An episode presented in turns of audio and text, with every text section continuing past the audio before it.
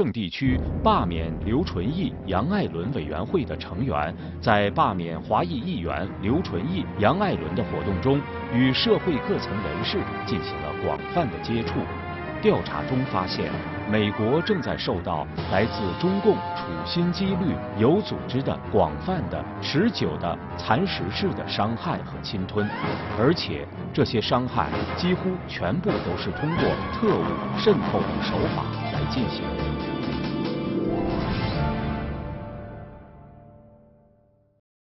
观众朋友，大家好，现在是《戏语人生》节目时间。我们今天节目请来了两位特别的来宾。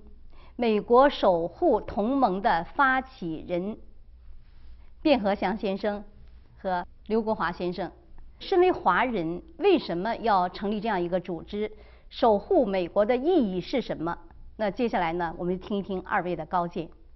你们好，主持人好，观众好。好好，我首先想请问二位，美国守护联盟是怎么样产生的？为什么要成立这样一个组织？这与你们的生活经历有关吗？这个和我们的生活经历是确实是有关的。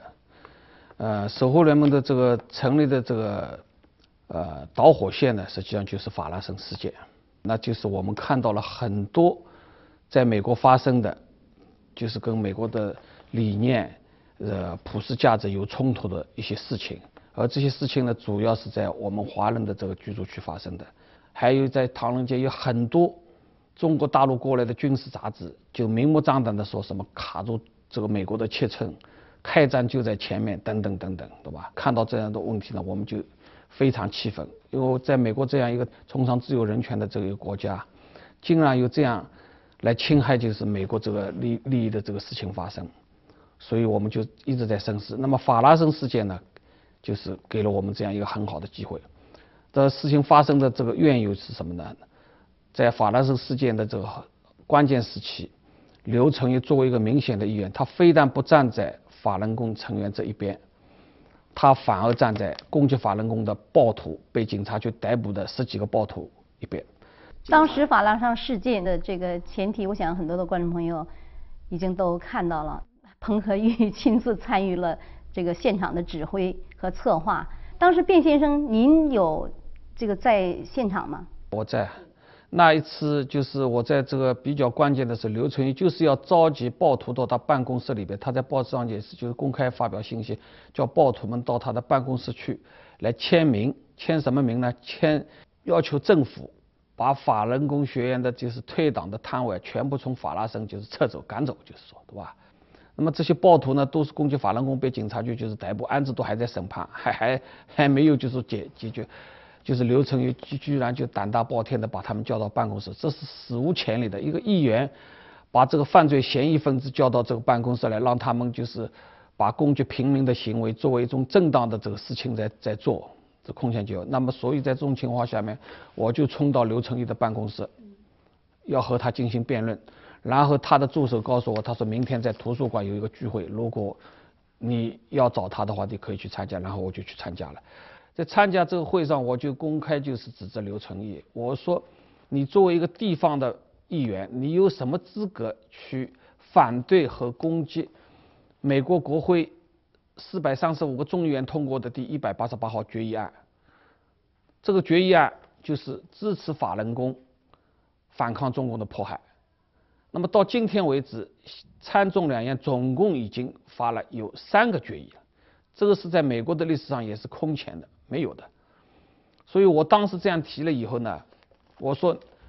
这联想起你以前的一些一些表现啊，比如说你到美中国大陆去接受中共的什么十大优秀海外青年青年的这样一种称号，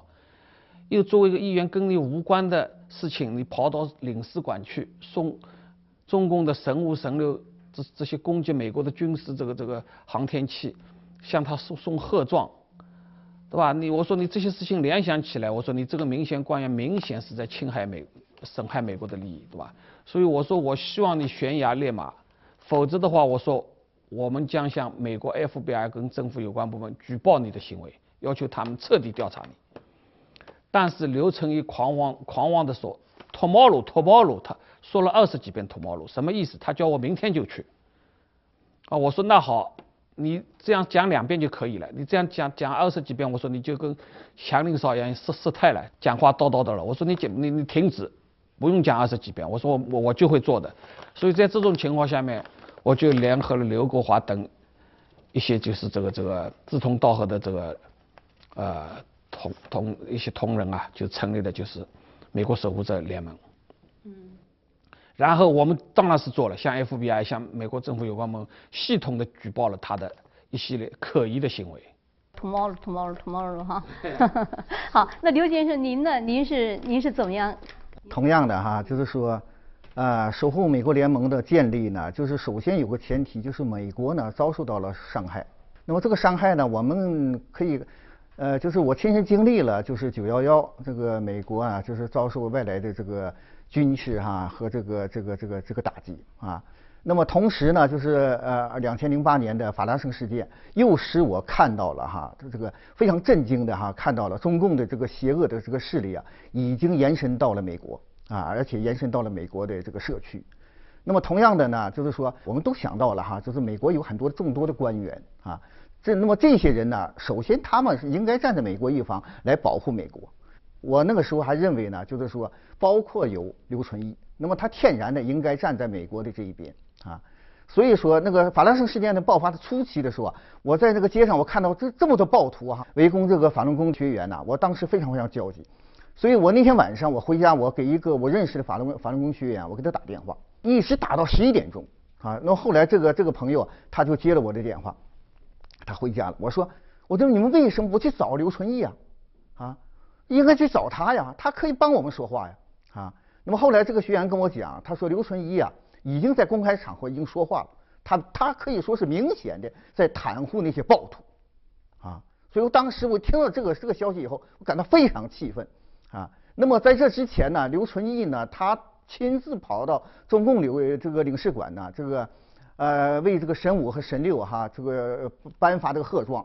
但是我那个时候还想，他有可能是一种。这个策略性的啊，像这个和这个中共是一种一啊一种亲善啊。那么在这种关键的时刻啊，那个法拉盛事件在这个呃爆发初期的时候，就就连这个一个五六岁的一个孩子都知道这个事件的背后的指使是中共的黑手啊。那么在这种关键的时刻呢，刘存纪公开的站在这个中共的一边，所以当时我们就看到美国已经受到了伤害啊，美国受害。我还记得呢，就是在法拉盛事件的这个爆发的初期的时候，美国国会啊有一个很这个很有名的一个一个议员，他叫罗拉巴克，他当时就给刘存义这个人呢，给他下了一个定义，他说刘存义正在伤害美国，这种人要给他驱逐出境。所以这个罗拉巴克的这个讲话哈，我当时印象非常非常深刻。那么后来刘存义公开的就是。呃，甚至于就是刚才何强谈到了哈，就是说他开始组织人们要把法轮功学员要从法拉盛这个这个地面上要驱逐出去的时候，在这个环境，在这个背景下，那么我们就开始联合起来，联合社区当中的一些正义人士，开始揭露和这个抵制清共的政府官员。二零零八年五月十七日。全球退党服务中心在纽约法拉盛举行宣传三千六百万人退出中共的集会活动。这天，几百名来历不明的暴徒冲击会场，砸标语、抢横幅，暴力殴打法轮功学员。后来查明，法拉盛暴徒的背后是中共驻纽约领事馆。总领事彭克玉直接现场指挥参与了这个事件。彭克玉的一个电话录音中，详细自述了他是怎样现场煽动暴徒行凶的。呃，我是前上前年我去，我也去现场了。嗯。呃，因为这种东西呢，因为我们必须很小心，要不然会被人家说你是总领馆的背后股东啊。这个。其中有的就在里头，就弄完了，现在就跟我说，因为我这些队友的都熟悉嘛，哎，组织，但是呢，我们是暗地的，就对他们就是有种鼓励，但是因为我在现场，因为那种大家都群情激愤呐，第一次，他们呢围就是他们不是反攻来了嘛，几百人就把反攻给围了，围了以后，然后两边就开始呛。枪呢，最后警察呢，把法轮功劝走了。啊，说说这你不能再待了。然后呢，就连续昨天、前天，这这已经四五天了。因为这个侨界啊，我这样说吧，因为对侨界的工作，这次从西藏事情发生以后，火炬传递以后，这种热情，也其中你包括这次震地震以后，我呢，呃，是总理，我是我是都去亲自跑的，嗯去感谢他们。我一你你看星星期一。嗯我出来那一天我要开两场会议，我其他事情都在下面跑，我大概跑八九八个地方吧，到会馆去感谢他们，的，因为他的法轮功就就在那附近。啊，像这种东西啊，有时候它起着一种什么呢？一种激励的作用。你方有的跟跟法轮功斗完了过来，我就你跟他们握手感谢他们，然后这话就说几句鼓励的。嗯，哎，这是这是要做的。啊，这话是这就跟你说是，就是做到这份上，你我还不能在这当着那到法轮功那去去做，我都把车都开到离那个地方很远，不能让他们看见车。那这东西，这是我要小心的，要不然人家会说你是这个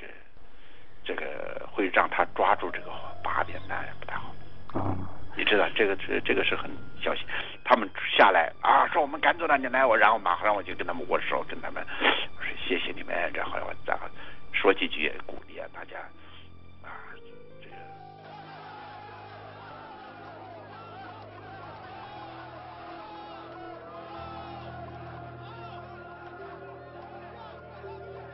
因为我是居住在法拉盛这个地区的情况还是相当的熟悉。那么法拉盛事件爆发的以来哈，我可以说每天我都到街面去观察啊。那么经过一段时间以后啊，我可以总结为这么有如下这么几点哈。第一点呢，攻击和抵制哈和诽谤法轮功的这些华人呐，他们全都是陌生面孔啊，这让我非常非常感到吃惊啊。他们不是法拉盛人，不是纽约人啊。就是您是一个老美国，就是在这边已经有十几年的历史了。对。就是说，中共是背后的黑手，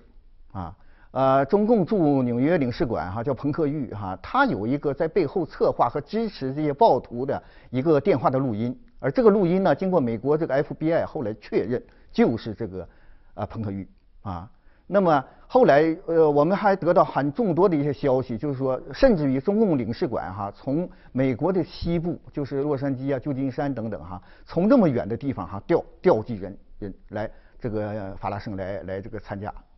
第二点呢，当时他们还这个使用一些道具哈，包括一些标语啊，包括打着红旗啊等等哈，这些哈使用这些道具呢都是非常统一的，一种统一的东西。第三点是他们呢是使用统一的手势啊，我在这里没有办法向这个观众做这个手势，这是在西方社会当中啊，包括我们现在东方人也都非常熟悉，是一种流氓和下流的手势。这是一种统一的手势，啊啊，而且还使用统一的这个口号，啊，就是对这个法轮功的“乌伦乌月”的口号，而是一种哈有背后有有有组织啊有策划的这么这么一场哈这个大规模的啊这么一场这个活动啊，而且呢法拉盛事件呢还有一个很重要的一点是什么呢？就是说法拉盛事件表面上是在围攻这个法轮功学员，但它的实质呢是在伤害美国。是在打击美国，美国这个政界当中啊，有很多哈这个具有远见的一些政治家，他们也看到这一点啊，所以我们当时呢，就是由就正是由于如此，我们才建立了一个守护美国联盟。那为什么不是说守护这个法呃法轮功的这个这个联盟啊？就是说它的背后的本质是在打击美国啊。提到了法拉盛事件，提到了彭可玉，提到了刘纯义，我想美国有。强大的军队，有强大的这个政府哈，强大这些政府官员。那为什么要我们华人来成立这样一个组织？我们现在说的守护美国，并不是守护美国的国土，而是守卫美国的价值观念。法轮功学院的这个理念啊，真善人啊，是跟美国的价值观念是非常贴合的，非常贴切的。真就是诚实，讲真话；善，帮助人。有同情心，仁就是有礼貌，容容忍忍让。所以我们在生活在美国，非常就是可以呃容易的发现，美国人都是这样做的。其次就是法轮功学员当中的绝大部分都是美国公民跟美国永久居民，所以中共在美国的领土上调动他的那些特务线人来围攻法在美国的这些合法的公民跟居民，而且他们直接攻击的目标就是法轮功的真善人，而且美国国会已经公开的宣称通过了决议，这个是支持法轮功的这个反抗中国的迫害。他中共敢于这样做，那就直接直接直接是在侵害美国的利益，这是毫无疑问的。所以说我们在这这这样做的话，成了一个守护美国联盟。从表面上看起来是为法轮功讲话，实际上本质上就是守守护美国。在一九九九年七月，中共镇压法轮功后，美众议院曾三次专门作出支持法轮功的决议案。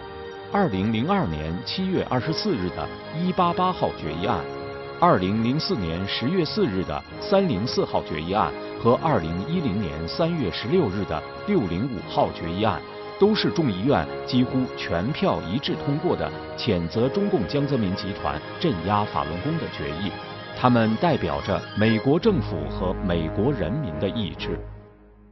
法拉盛事件爆发的之前，可以说对这个没有什么警觉。中国有大批的移民，他们。这个哈经过千辛万苦的来到美国，他们是用主动的哈来来到美国啊。那么他本身呢，他既然来到美国了，当然会这个向着美国啊。那么怎么可以听由这个中共的在背后的调遣，然后进行大规模的这种反美的这这种活动啊？那么正是因为如此，我们才这个建立了这个就是守护美国联盟。《纽约邮报》在十一月二十一日和二十二日连续两天发表社论，披露更多刘纯义募款丑闻的内幕。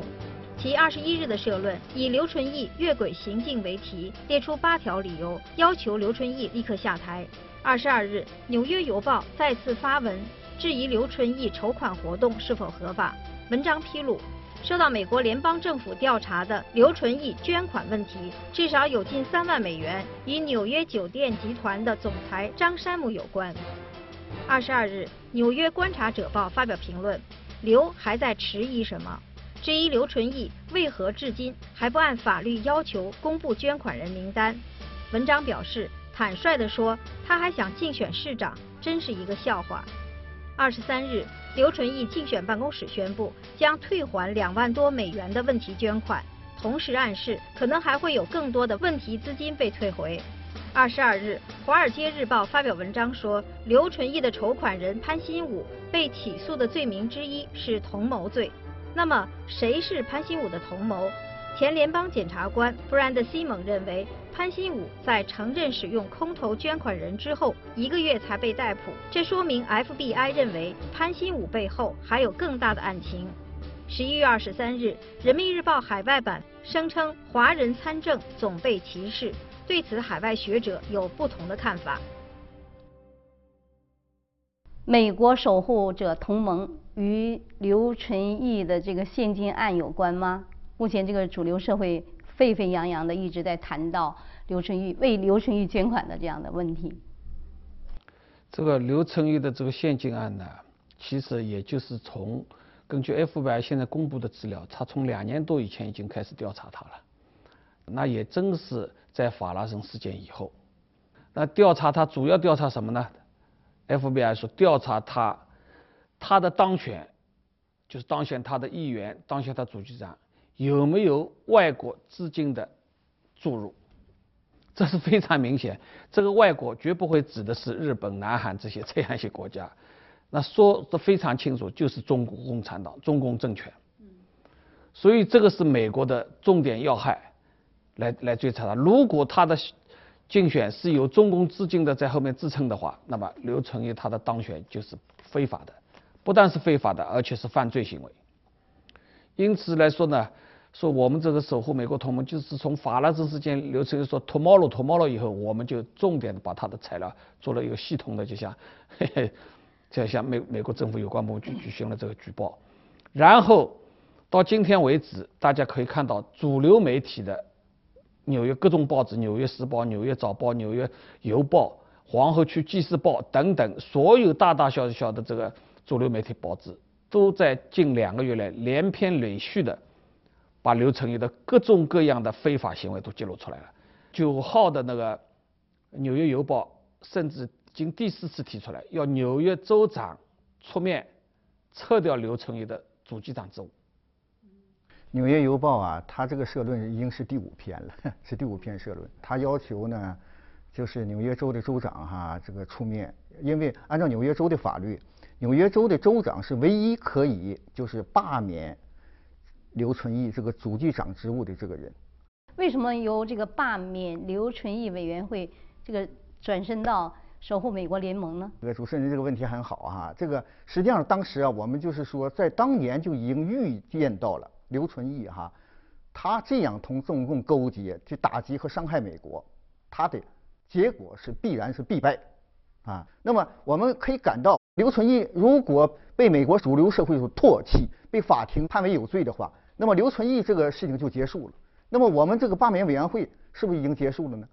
啊，所以说我们当时意识到这一点，所以我们就更明了，如果刘存义他被这个呃美国人民唾弃以后。我们这个组织就变成了一个叫守护美国联盟，当时是有这么个过渡。那么我在这里呢，顺便呢，就是再谈一下，就是目前的这个刘存义的这个案件的这个情况啊。因为各个媒体都出来就抨击这个刘存义，他现在我们现在目前这个层面呢，公开出来的层面呢，都是针对他的这个捐款的。但是呢，我了解了很多这个熟悉美国这个法律的哈，这个这个这个呃一些人士哈，就是说刘存义的案件呢，是他的背景是什么呢？他的背景是参加这个啊支持这个零八年的这个法兰西事件，他支持中共的暴徒，所以他的背景呢是和中共之间的那种幕后的勾结啊。正是由于这一点，才使美国联邦调查局介入，从零九年就开始调查他啊。所以说，刘存义这个案件呢，他目前的这个捐款的情况只是一个开头啊。那么，他内部的哈更重要的、更深的一些一些内幕哈，将随着这个调查的不断深入，将会揭露出来。这件事情的前景会怎么样呢？他的定罪有可能单单的只针对他的这个募款的这个不法行为，因为现在他募款的这这这些行为已经足够了啊。那前几天他的一个募募款人呢，就是说一个叫潘兴武的一个人。就是福建同乡会的一个一个头目，已经被逮捕了啊！而且美国联邦调查局介入到每一个环节，他都有都有问题啊！你譬如说，他底下的这个这个捐款，一个公司给他捐款，是一个人给他捐款啊。那么联邦调查局下去一调查以后，那个他那个公司那个老板非常吃惊，说我这公司一共只有三个人，那么我这这个其他人从哪里来的？说我我也不知道。那我们大家可以想象，这是谁呀？这不刘存义自己做的这个鬼吗？那么我谈到这里的时候哈，还要这个，呃，还要向这个华裔社会哈做出一个提醒：刘存义这个案件呢，这个已经受到了美国哈这个联邦调查局的高度的重视啊，也受到了美国主流社会的哈这个高度重视啊。我们现在可以认为哈，就是说刘存义幕后的这个主使人呢，主要的就是中共这个黑手啊。刘存义的所有的一些这个支持啊，包括等等的一些活动哈，现在已经都受到了美国这个联邦调查局的高度的关注啊。而且刘存义这个案件呢，不是选举的这个问题，他已经牵涉到就中共背后的黑手，就外国黑暗势力啊，外国的这个邪恶势力已经渗渗透进来啊。所以现在有人如果还糊涂的这个去这个哈盲目的去支持这个刘存义的话，我认为他们也很危险啊。我在这里必须得要告诉这个。这个纽约的侨界的一些朋友啊，